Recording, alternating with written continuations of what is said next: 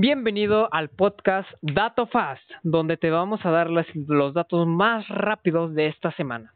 Así que nuestro tema principal son los neutrófilos con nuestro invitado Alejandro que nos va a dar la información respecto a este tipo de, célula. Lo cual empezamos rápidamente con ¿qué es un, neutrófilo, Alejandro?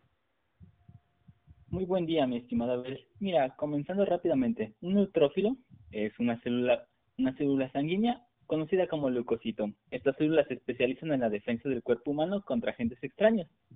Se le conoce también como granulocito segmentado, esto porque su citoplasma presenta un gran número de granulaciones.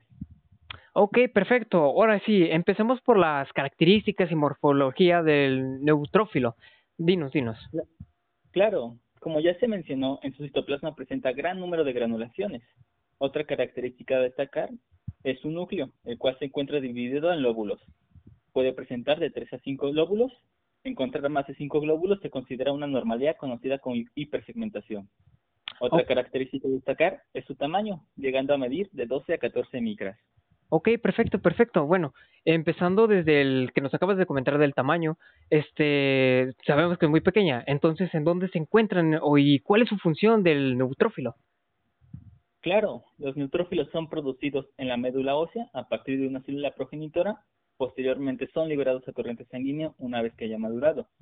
Con respecto a las principales funciones de los neutrófilos, podemos hablar de que, de que fagocitan principalmente a bacterias y hongos. Otra función es la quimiotaxis, que es el mecanismo que utilizan para migrar desde sangre periférica hasta el foco de inflamación o infección. Ok, perfecto. Esto es muy interesante saberlo y también pues al respecto de tener este conocimiento lo más rápido posible como es en este caso nuestro tema de podcast, Dato Fast. Y pues bueno, recuerden, este tipo de podcast siempre nos llevamos un dato interesante sobre nuestro tema.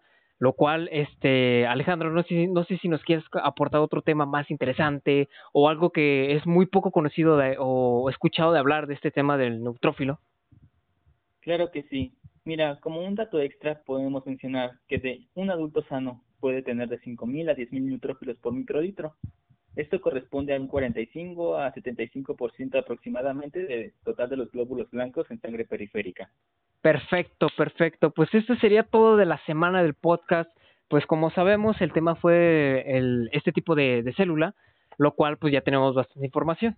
Muchas gracias Alejandro por pertenecer y darnos este, parte de tu tiempo. No, gracias a ti por invitarme. Ok, perfecto. Y aquí nos vemos, este, gente, para otro tema más de Dato Fast.